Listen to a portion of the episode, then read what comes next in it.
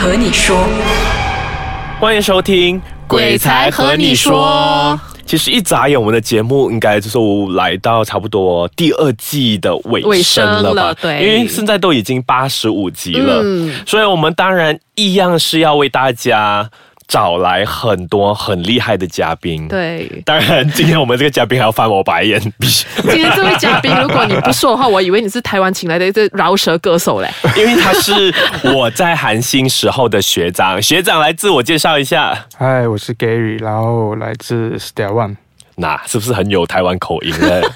学长为什么会有台湾口音啊？因为在台湾念过书啊。哦，我爱台湾。我们都知道，不用讲。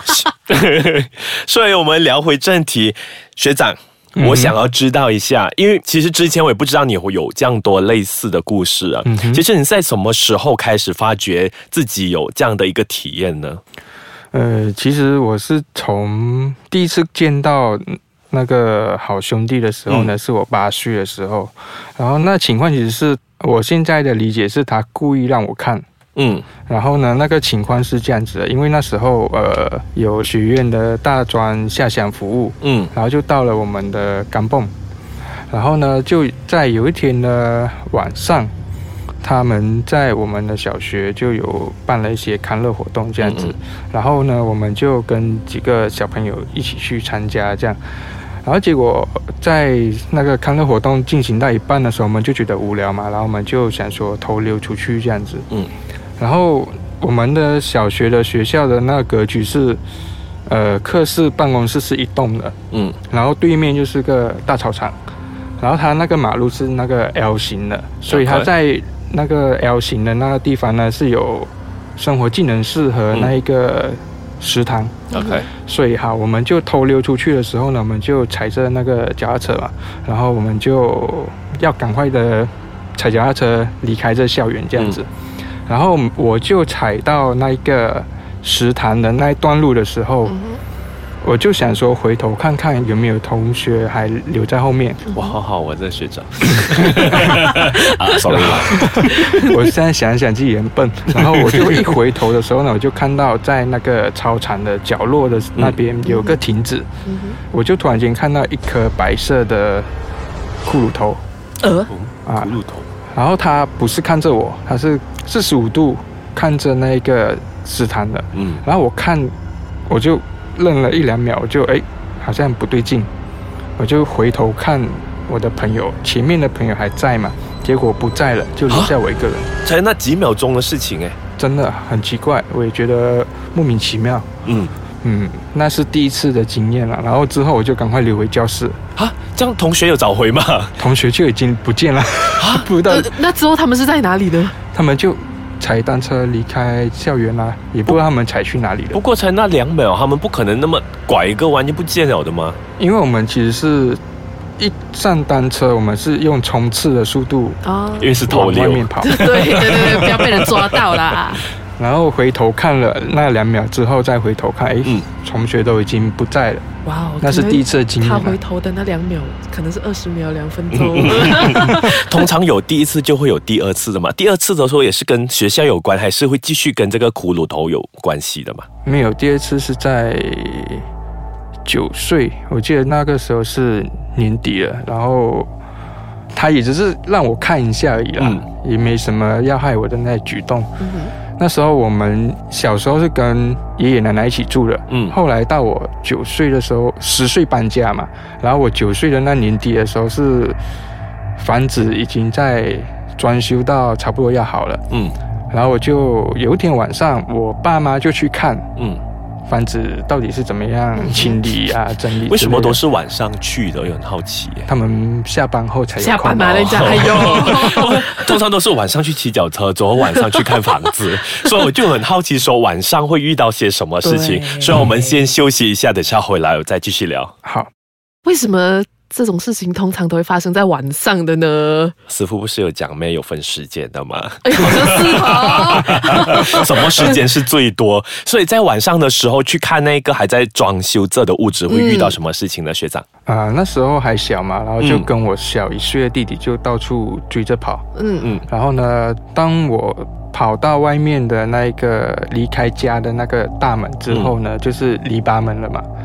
然后我就找不到我弟弟了。有哇，来，又再来。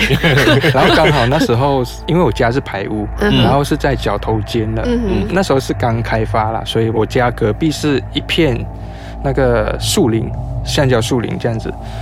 然后我就在找地的时候，我就突然间看到一个白影，就好像老夫子里面漫画的那种鬼啊，整个布这样一块盖着布这样子的它是半透明白色的，在我面前慢慢的飘过，哦，然后我也傻了大概两三秒，就赶快跑回家里面进去这样子。然后之后第二次是也是同样东西，嗯，但它从反方向，但它只剩下一颗头，同个范围吗？也是在屋子以外吗？也是在屋外，嗯，在篱笆门的那个地方，它就从反方向，但是它只剩下一颗头飘回去树林。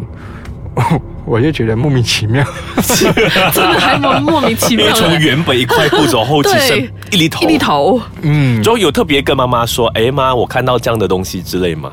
没有。啊。但是也十二岁有一次是比较可怕的，？”嗯。我自己认为啦，嗯哼。因为那时候小时候我身边有很多拜拜的朋友嘛，然后他们本身会跳童、祭童、哦，请神上身之类的，然后小朋友就好奇嘛，爱玩嘛，然后就会模仿他们啦。因为我那时候就发现到他们请神上身的时候，他们的那个呼吸声会特别大，嗯然后会有一些特定的手势这样子。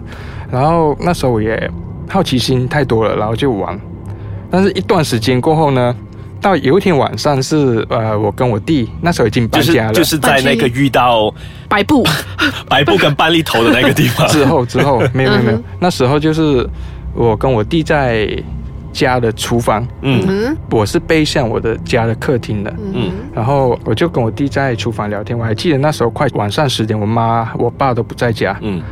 然后呢，我就突然间听到那个呼吸声从很远的地方嗯慢慢慢慢慢慢的靠到我的背后，嗯，然后真的在我背后而已哦，嗯他那个呼吸声就越来越大声，然后就很害怕，我就完全不敢动。然后我就问我弟啊，你有没有听到什么奇怪的声音？我不敢说是什么呼吸声，嗯他就说没有啊。然后我就更确定应该是遇到那些东西了。然后我弟那时候就很不耐烦，就想要离开那个厨房。，OK，我就说：“哎，你等一下，等一下，等一下，懂自己来也哦，你 等一下，等一下，你坐下，坐下，等妈妈回来。”然后之后我就很害怕，然后因为我是基督徒嘛，我就开始祷告。嗯哼，啊，然后到我妈回来的时候，我就慢慢听到那个声音，又慢慢越来越远离开了。嗯然后自从那一次过后，我就不敢再去随便去碰这些东西。哦。不过你说你很好玩去学的时候，是因为呃看到好玩就在家里面学呢，还是说可能是在神坛那边没有没有样有样学样这样子？因为我同学他们是怎么说，哪里都可以请神上身，我不知道为什么，不过你同学才十二岁了，如果是跟你同样的话，因为他家是在住在神庙隔壁。哦。啊，所以他接触很多这些东西。嗯 OK，然后还有另外一个学弟，嗯。他家也是在另外一个神庙附近，然后他们两个就会有一种很无聊的那种比试，就是说好，我们来比比看谁请的神比较厉害，这样。真。的可以这样的妹妹。我还真是第一次听嘞，就是随随便便感觉可以把神明给请上来这样子。所以到长大后来之后，了解多一点这些东西之后，就可能说你请的可能不是神，嗯，嗯。对。嗯，所以我觉得说这些东西真的是很难可以去解释啊，因为很多时候可能我们请的不是一些神明，可能他就是周遭的一些好兄弟。对对对对对。所以我们也知道 Gary 其实还有很多故事是发生在中学甚至是大学之后的，所以这些精彩的故事呢，我们就把它留到下一集再跟我们的听众分享。所以下一集继续留守我们的。鬼才和你说，敬请期待喽。